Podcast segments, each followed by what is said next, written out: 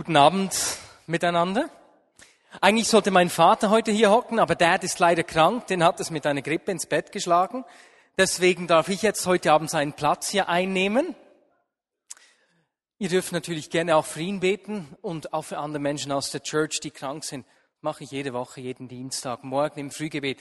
Beten wir für Leute aus der Church, die krank sind. Das heißt, es kann gut sein, dass ich für dich unbekannterweise auch schon gebetet habe. Ja,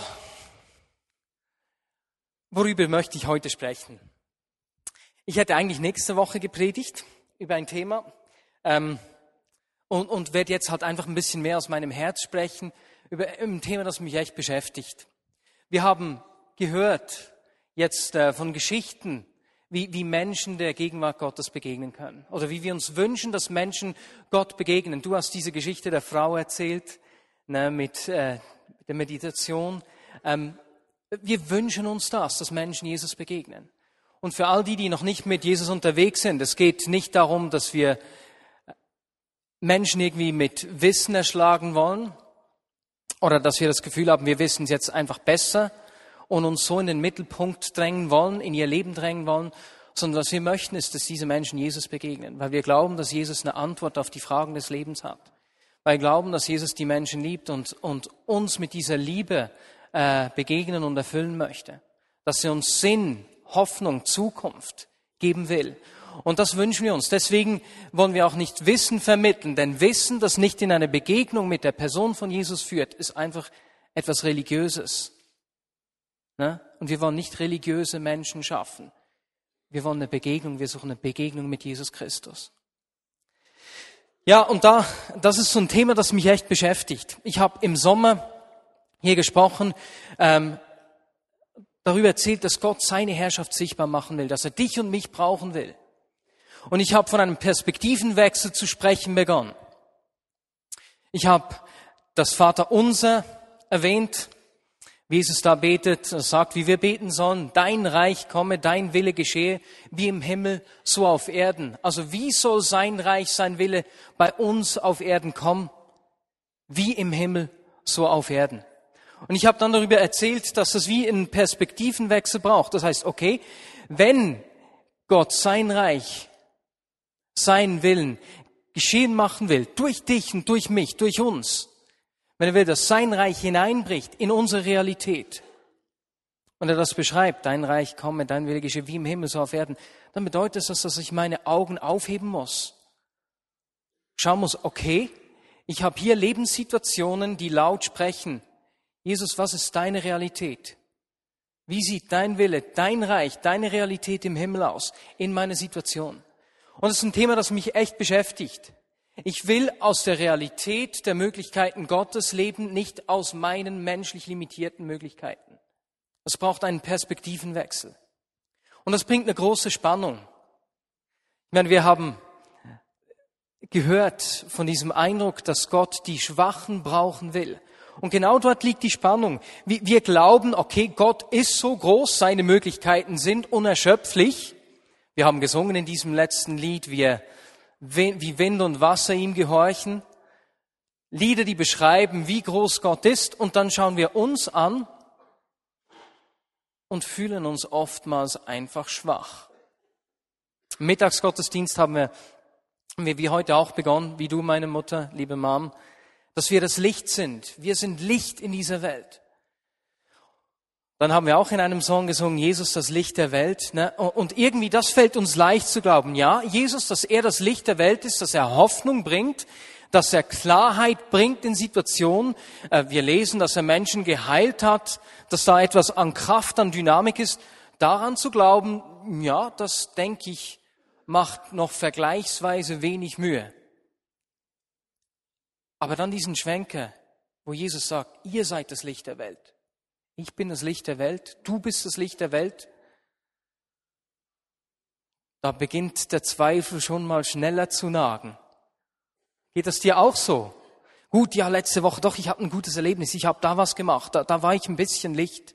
Das heißt nicht, du, du bist in dieser Situation durch dein Tun, hast du ein bisschen Licht gebracht, sondern das heißt, du bist Licht, ihr seid das Licht. Etwas von Identität kommt mir hier entgegen. Nicht du tust etwas Lichternes im Vergleich zum Lüsternen, ne? etwas Lichternes, ne? sondern du bist Licht. Und ich weiß nicht, wie es dir geht. Eben äh, bei mir, äh, da, da habe ich schon eher dann manchmal so die Zweifel, bin ich wirklich Licht? Wem geht das auch so? Wer zweifelt da manchmal ein bisschen an sich? Ah, super, wahnsinnig viele Leute. Hä? ist ermutigend. Wahnsinnig ermutigend, dass wir alle im gleichen Boot sitzen. Und was mich hier beschäftigt ist, ich will, dass seine Realität, seine Möglichkeiten, meine, mein Leben bestimmt und nicht meine Möglichkeiten. Wenn ich daran glaube, er ist das Licht, das sagt uns die Schrift, sagt sie uns genauso, dass wir das Licht sind, weswegen er lebt in uns, Christus in uns, die Hoffnung der Herrlichkeit. Da ist etwas von seiner Herrlichkeit, das auf uns übergeht, wenn er in uns lebt. Wir lesen in der Schrift, dass wir in seine Herrlichkeit verwandelt werden sollen. Also da in dieser Spannung vom Er ist das Licht und wir sind das Licht, wir sollen das Licht sein, in dieser Gemeinschaft mit ihm, in, in diesem Spannungsfeld drin bewege ich mich und das sind Dinge, die mich beschäftigen. Wie kann seine Realität mehr zu meiner Realität werden? Wie kann meine Identität von ihm bestimmt sein und nicht einfach nur von meinem menschlichen Sein? von meinen Möglichkeiten. Im Kolosser 3, 2 lesen wir, richtet also eure Gedanken nach oben und nicht auf die irdischen Dinge. Spricht davon, dass wir unsere Augen eben nicht nur auf unsere Möglichkeiten lenken sollen, sondern auf seine. Dein Wille komme, dein Wille geschehe, wie im Himmel, so auf Erden. Richte deine Dinge auf die Dinge von oben, auf ihn. Das ist ein guter Ansatzpunkt. Was heißt das nun aber konkret? Ähm, zuerst noch was anderes. Äh, Römer 6, 16 möchte ich auch in diesem Zusammenhang erwähnen. Römer 6, 16, wo äh, sinngemäß steht, wisst ihr nicht, dass ihr Sklaven dessen seid, dem ihr gehorcht? Also die Dinge, auf die ich höre, dessen Sklave werde ich.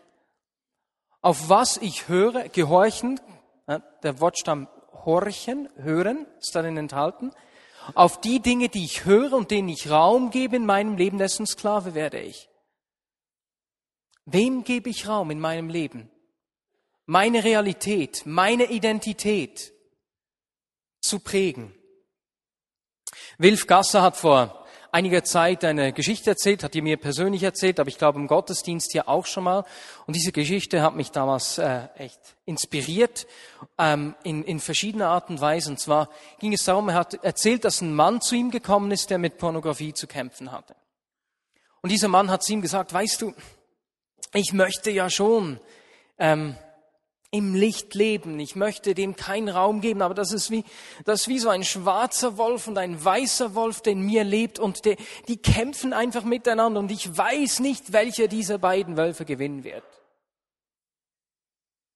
Könnt ihr euch erinnern, was Wilf geantwortet hat? Er hat ihm gesagt, ich kann dir sagen, welcher Wolf gewinnen wird. Es wird der Wolf gewinnen, den du nährst. Und weißt du, was ich in meinem Leben entdeckt habe? Das trifft eigentlich auf jeden Lebensbereich zu. Die Dinge, die ich nähere, die entwickeln sich in meinem Leben. Also es ist eine entscheidende Frage, wovon ich mich ernähre. Worauf schaue ich? Worauf höre ich? Wem gebe ich Raum? Es kann zum Beispiel sein, dass, dass Menschen sich negativ dir gegenüber verhalten. Und, und dann kann es sein, dass dieses Verhalten von Menschen, diese konstante Ablehnung deine Aufmerksamkeit so in Beschlag nimmt, dass du darauf hörst und weißt du was, das wird sich in deinem Leben niederschlagen. Worauf wir hören, wem wir Raum geben, das ermächtigen wir. Mich hat etwas entsetzt in diesem Zusammenhang. Äh, es ist mir einfach eingefahren, das habe ich, glaube ich, auch schon gesagt, dass ich mal Gottesdienst geleitet habe. In meinem Studium, ich habe Betriebswirtschaft studiert, Marketing, haben wir gelernt, dass negative Erlebnisse in einem Restaurant, in einem Geschäft äh, im Schnitt, ich glaube, 10 bis 13 Mal weiter erzählt werden. Auf jeden Fall ziemlich oft. Und wenn jemand was Positives erlebt hat, hat es maximal dreimal weiter erzählt. Ein unglaubliches Missverhältnis, das zum Ausdruck bringt, wovon wir uns tendenziell nähren. Leute, da haben wir eine Entscheidung zu treffen. Wovon nähere ich mich? Worauf schaue ich? Welchen Dingen in meinem Leben gebe ich Aufmerksamkeit? Und eines weiß ich, Jesus buhlt um Aufmerksamkeit in deinem und in meinem Leben. Ich möchte hier zwei Geschichten erzählen, und zwar ganz bewusst. Ich habe bewusst begonnen, oder wir haben bewusst begonnen, an verschiedenen Orten, wo wir nur können, Geschichten zu erzählen von dem, was Gott getan hat. Das offene Mick ist ein Ort, deswegen machen wir das im Gottesdienst. Wir wollen uns nähern von den Dingen, die Gott getan hat. Im Mittagsgottesdienst-Team, im Community-Team, im Leitungsteam, wir haben begonnen, viele unserer äh, Meetings, unser Treffen damit zu begehen, einfach zu erzählen, was Gott getan hat, weil wir uns entschieden haben, uns von dem zu nähern, was er tut. Weil wir uns entschieden haben, nicht den Herausforderungen, dem Tagesgeschäft in dem Sinne zuerst Platz zu geben, sondern ihm und dem, was er tut. Deswegen zwei kurze Geschichten. Viele von euch wissen, dass ähm, eine Gruppe aus unserer Gemeinde, ich inklusive in den letzten drei Jahren regelmäßig nach Rumänien gefahren sind im Sommer. Und dort haben wir jedes Mal echt viele Heilungen erlebt. Es war jedes Mal echt ähm, krass und hat begonnen, so etwas an Lebensstil in uns auch zu wecken, weil wir uns immer wieder damit auseinandergesetzt haben, für Menschen gebetet haben. Und ich kann mich erinnern, wir hatten eine tolle Zeit dort, jedes Mal sau viel erlebt. Aber dann ein Ort, wo wir waren, beispielsweise war in einem Kinderspital. Da sind auch Menschen geheilt worden. Krankenschwestern haben uns reingelassen äh, und haben noch Leute gebracht. Und wir haben, ich habe dann immer gesagt, weißt du, sowas ist in der Schweiz nicht möglich. Wir leben zwar auch Heilungen in der Schweiz, das ist klasse, wir beten sicher hier auch, aber in ein Krankenhaus zu gehen, das ist nicht, geht in der Schweiz nicht. Zimmer, vergiss es schon gar nicht möglich. Jetzt unser Street Ministry Team, das alle zwei Wochen eigentlich auf die Straße geht, um für Menschen zu beten. Die gehen seit kurzem auch ins Spital. Äh, der Arzt des äh, Leiters des äh, Street Ministry Teams, der ist dort und der hat ihm gesagt, du, du kannst schon, ihr könnt kommen, geht in die Cafeteria. Das Schlimmste, was euch geschehen kann, ist, dass ihr rausgeworfen werdet, aber äh, kurz einen einmaligen Verweis, aber ihr könnt einfach mal gehen. Dann sind sie gegangen und jemand aus dem Team hatte das Gefühl, auf eine Person zugehen zu müssen, ging auf diese Person zu. Ich weiß nicht mehr, ob es eine Frau oder ein Mann war. Diese Frau, dieser, dieser Mann, auf jeden Fall diese Person, hat, hat dann das Team eingeladen, zu der Tochter zu kommen ins Zimmer. Sie haben für die Tochter gebetet im Zimmer. Die Tochter hat die Gegenwart Gottes gespürt. Ich weiß nicht mehr, ob es das Kribbeln oder die Wärme war, aber auf jeden Fall spürbar die Gegenwart Gottes äh, äh, erlebt und die war richtig überwältigt. Die Schmerzen gingen nicht ganz weg, aber ich glaube, eine Linderung der Schmerzen hat sie erlebt. Und weißt du, was sie danach gemacht hat? Sie wollte dort im Zimmer in einem Gebet Jesus in ihr Leben einladen. Es war eine Muslima hier in Bern in einem Spital, in einem Berner Spital. Das ist etwas geschehen, wovon ich immer gesagt habe, das geht nicht in Bern. Wahnsinn. Vorletzte, nee, letzte Woche war das. Letzte Woche hat mich meine Frau eingeladen zum Geburtstag. Sie hat vom Job her einen Gutschein gekriegt. Dann gingen wir nach Wals, in die Therme Wals. Äh, das ist in den Bergen. Dorther kommt das gute Walserwasser. Mineralwasser, ohne Werbung machen zu wollen. Ähm, auf jeden Fall hat es dort Therme. Die Hälfte der Quelle fließt in die Abfüllanlage ne, und dort wird dann eben das Walserwasser, das wir hier trinken können, äh, eingebo- äh, einge eingebadelt, eingepackt, eingefüllt, genau. Und die andere Hälfte des Wassers fließt also in die Therme. Ich kann sagen, ich habe im Falserwasser gebadet. Das war echt klasse und ist wunderschön. Auf jeden Fall, dort hat es auch ein Restaurant, 14 Gomio-Punkte und ähm, wir gingen dann am Abend fett essen, war echt Wahnsinn. Ich liebe es zu essen. Wenn mir jemand eine Freude machen will, dann fett mit mir essen gehen. Das mache ich richtig gerne. Und dann saßen wir also da vor einem Viergänge, großartiges Essen, Lamm. Ich sage euch, das war zart und rosa gebraten. Ach, Wahnsinn. War echt heftig. Jetzt neben uns setzte sich ein, ein Paar und die sprachen Berndeutsch. Und ich habe mich natürlich gefreut, Berner zu sehen, habe gesagt, es sei so schön, Berndeutsch zu hören. Man fühle sich gleich zu Hause so ein bisschen connected. Ne? und habe dann schnell rausgestellt, dass dieser Berner, der wohnt genau auf der anderen Seite der Aare, des Flusses hier in Bern. Also ich kann ihn eigentlich anschauen täglich, wenn ich wüsste, in welchem Haus er genau wohnt. Wirklich genau gegenüber. Sehr speziell. Und ich habe schnell festgestellt, dass dieser Mann krank ist. Und zwar äh, hat er eine Grippe, eine Magen-Darm-Grippe erwischt. Es ging bei ihm im Geschäft rum, ein Mann war krank und an diesem Morgen, kurz bevor sie eben losgefahren sind, selbst zu diesem Term, ähm, hat das mit der Übelkeit begonnen. Und es ist schon noch doof, weil du sitzt da bei diesem Viergänger, du weißt, dem ist es übel, der kann nicht essen, der hat sich dann nur die Suppe bestellt. Weißt du, da gibt es das Lamm, schon noch doof, hä? gibt es das Lamm und den Lachs zur Vorspeise, einfach mm, diese Geschmäcker und du kannst dann nur eine Schlu Suppe schlürfen und hast eher noch fürs volle Paket bezahlt. Und dann wusste ich von Anfang an, ich, ich kann nicht anders, ich muss für diesen Mann beten. Gleichzeitig war ich bei einem Tete-a-Tete mit meiner Frau. Ich wollte ja auch das Tete-a-Tete nicht ruinieren. Habe mich da etwas herausgefordert gefühlt, habe mich zuerst zurückgehalten, haben gegessen, aber dauernd dieser Gedanke im Kopf, ich sollte doch jetzt für den beten, ne, der blieb. Und dann sagte er irgendwann mit dem Essen, du weißt du was, zu seiner Frau oder Lebenspartnerin, du weißt was, ich muss, ich gehe ins Zimmer. Es geht nicht mehr, ich, ich gehe. Und dann wusste ich, jetzt ist meine Zeit gekommen. Sonst ist vorbei. Ne? Habe ich mich, hab mich ihm zugewandt, tut, das ist, äh, sie, das ist ja wirklich traurig. Ich habe gehört, wie schlecht es ihm geht. Und bei diesem klasse Essen jetzt nicht essen zu können, also das tut mir leid. Aber ein Angebot habe ich Ihnen noch. Dann habe ich ihm kurz erzählt, was ich erlebt habe, auch schon, wenn ich für Menschen gebetet habe. Da habe ich ihm gesagt, wissen Sie, ich würde für Sie beten, aber einfach nur, wenn Sie das wollen. Ein freiwilliges Angebot. Und dann wollte er, dass ich für ihn bete. Ich habe für ihn gebetet. Dann sagt die Frau, das ist jetzt spannend. Wissen Sie, ich bin Seelsorgerin in einem Spital hier in Bern. Ich bete auch manchmal für Menschen, aber so mehr ruhig, innerlich. Das sei ein sehr spannendes Erlebnis gewesen. Dann habe ich ihm gesagt, weiß, wissen Sie, sagen Sie mir morgen unbedingt, ob es was genutzt hat. Ich meine, ich will ja, wenn ich bete, ich will wissen, ob was geschehen ist oder nicht. Und wenn wir uns nicht mehr sehen, dann hinterlassen Sie bitte einen Zettel an der Rezeption. Und dann am nächsten Morgen habe ich die beiden beim Frühstück gesehen. Sie, ich glaube, sie kam zuerst und hat gesagt, ja, es geht ihm viel besser. Ja. Und er kam dann auch noch zu mir. Ich habe ich hab essen können, normal essen können heute Frühstück. Wahnsinn, ne?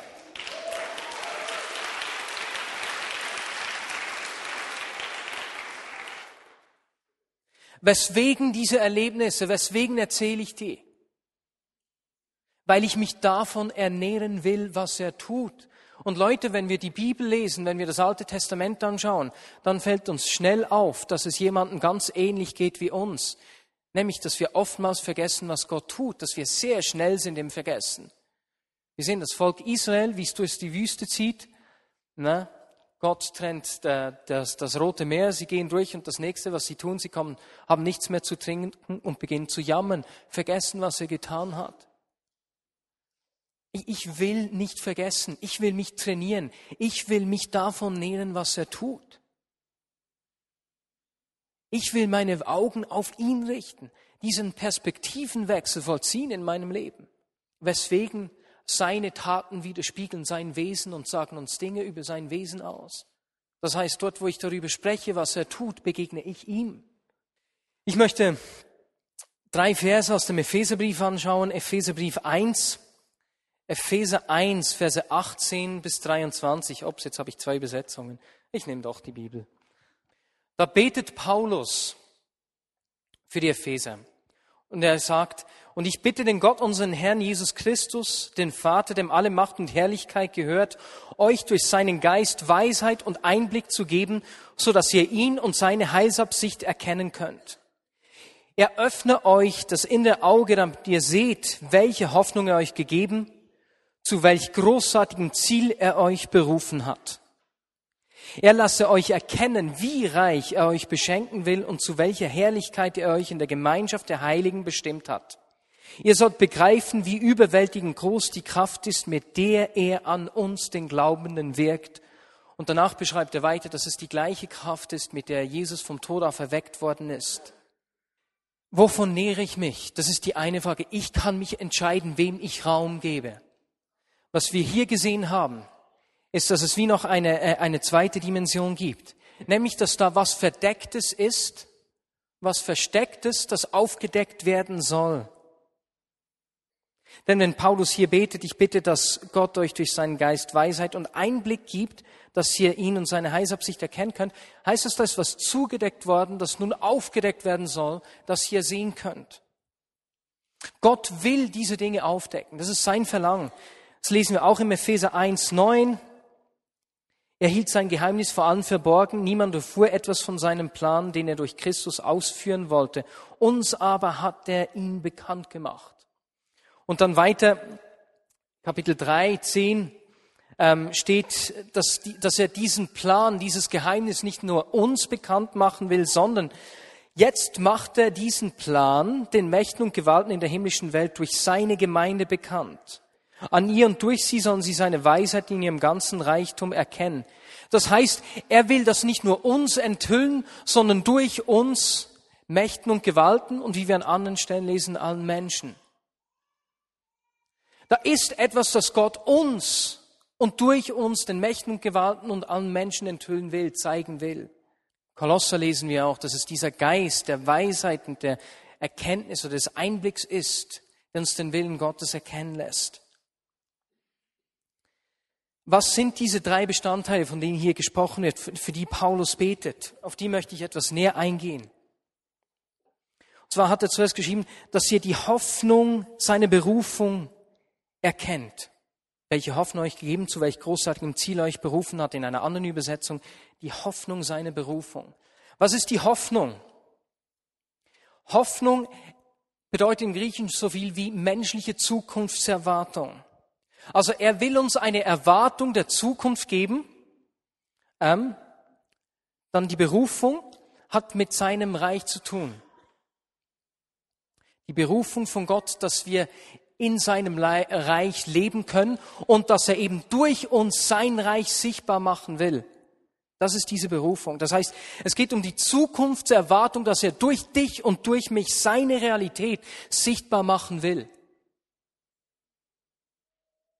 Das will er uns durch diesen, durch den Geist der Weisheit und der Erkenntnis offenbaren, öffnen. Und ich sage euch, eines habe ich gemerkt, in meinem Leben gibt es viele Dinge, die genau das in Frage stellen. Will Gott mich wirklich brauchen? Braucht Gott nicht einfach Marius, der, der, der geht nach Rumänien, der ist auch noch jung, der hat auch noch Pfupf, oder? Der hat auch noch Energie. Er braucht Benne, der kann so gut Sax spielen oder sonst Instrumente, das kann ich nicht.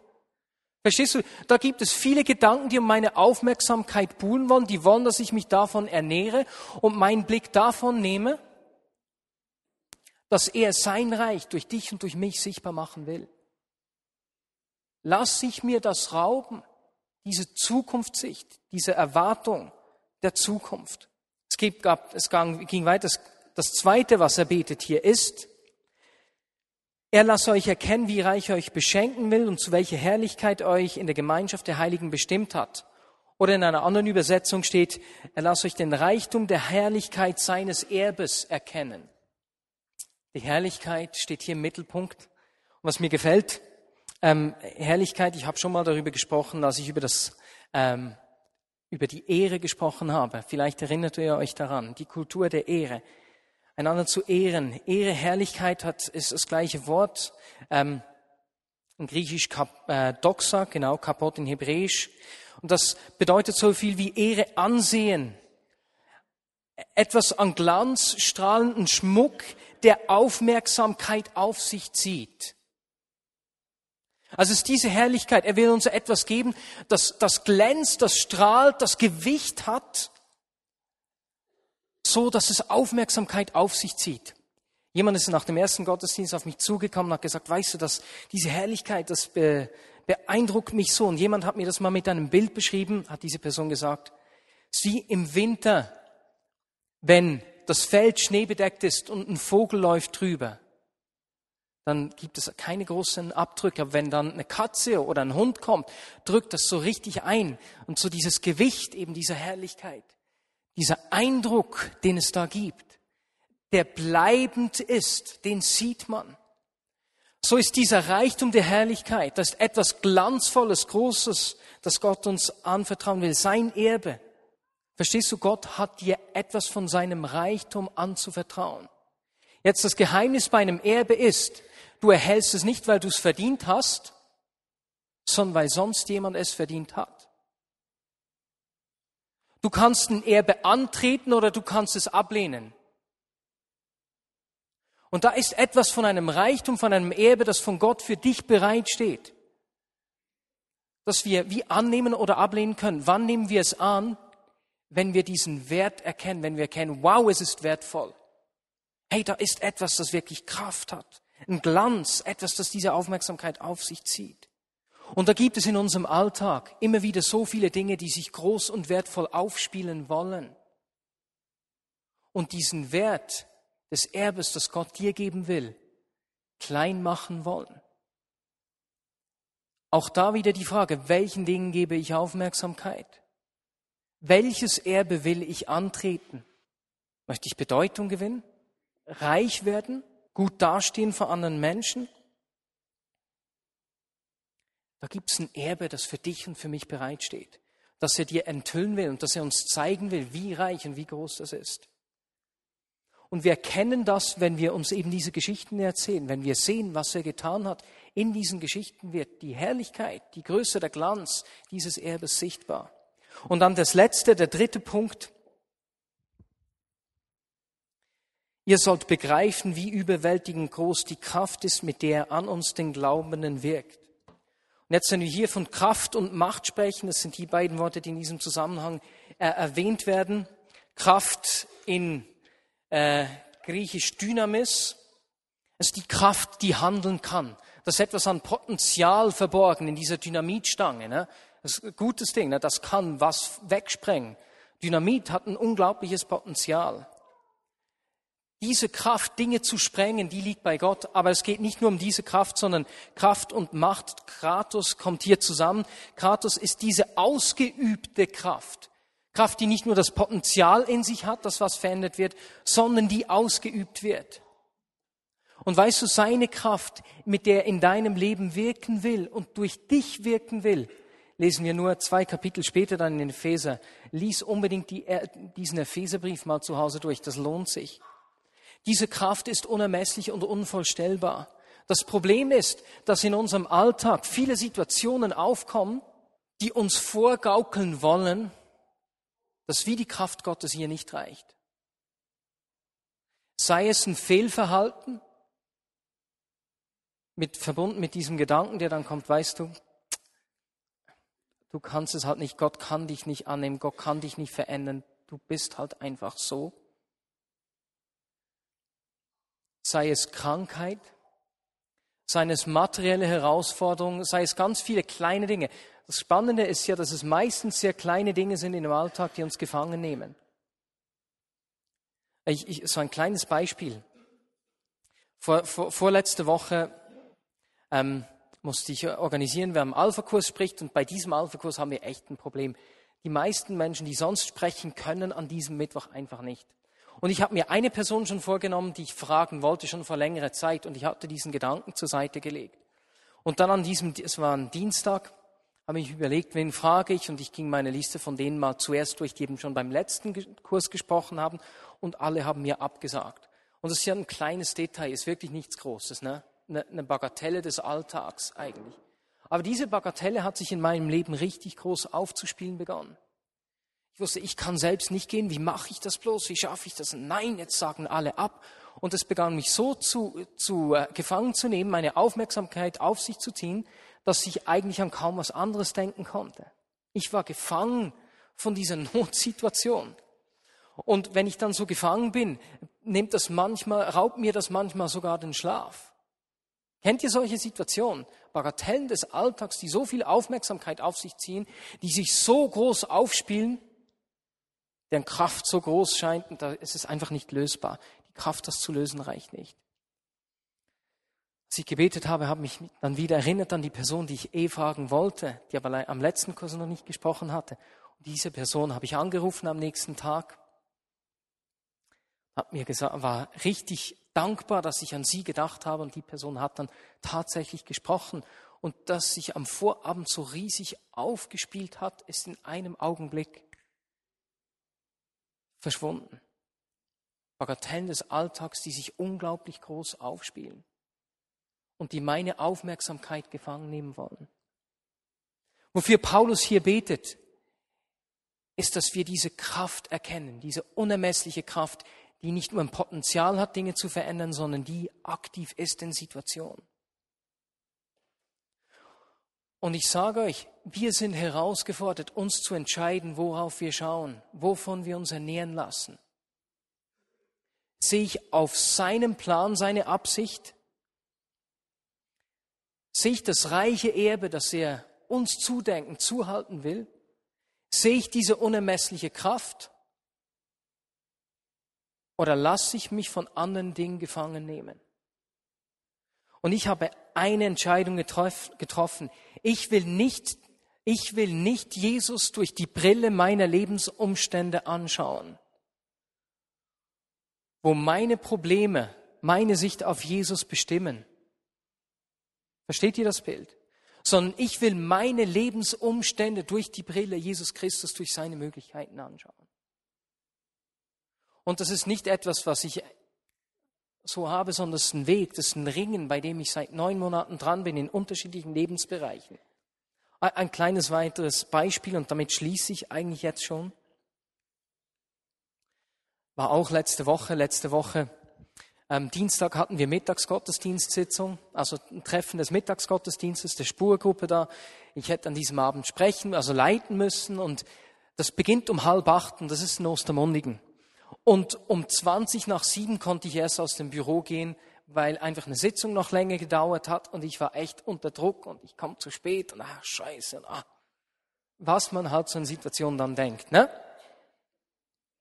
Dann gehe ich raus, ich denke, gut, dann nehme ich halt ein Taxi, gehe zum Zeitglocke ähm, nach vorne. Dort ist, steht kein Taxi und der Bus ist gerade abgefahren. Und ah, was mache ich jetzt? Dann gehe ich auf äh, ein Autofahrer zu, der dort äh, gerade aus der Altstadt kommt, frage ihn, fahren Sie nicht per Zufall nach Ostermundigen? Nein, nehmen Sie doch den Bus. Ja, nein, dann komme ich eben zu spät. Der zwei, drei Sekunden überlegt, war ein Kosovo-Albaner. Gut, gut, ich fahre Sie. Steige ein. Bin ich eingestiegen, richtig froh, Hammer, klasse, ne? Fährt mich nach Ostermundigen. Und dann fällt mir ein, ich habe natürlich vom Gospel-Event, äh, von den Gospel-Events hatte ich noch den Flyer dabei. Na, habe ich ihm einen Fly gegeben im Auto, habe gesagt, hey, ich bin da verantwortlich für diese Gospelkonzerte und den Gospel-Brunch hier. Weißt du, wenn du mich anrufst, dann schenke ich dir ein Ticket. Und dann wollte er unbedingt meine Nummer speichern. Dann haben wir beim, als wir angehalten haben, noch Telefonnummern an, äh, ausgetauscht. Und weißt du, was mich freut? Ich hatte fünf Euro Zweckli äh, Ich hatte äh, das Brötchen und die Kohle in den Händen gleichzeitig. Ich war rechtzeitig in Ostermundien und der kommt erst noch an den Gospel Brunch. Ich meine, was will ich mehr? Sorgen des Alltags. Umstände des Lebens. Kleine Dinge oder auch große Dinge. Ich will lernen, meine Umstände, mein Leben durch die Brille Jesus Christus anzuschauen und nicht Jesus Christus durch die Brille meiner Umstände und ihn damit limitieren und seine Möglichkeit in meinem Leben limitieren und klein sprechen. Amen.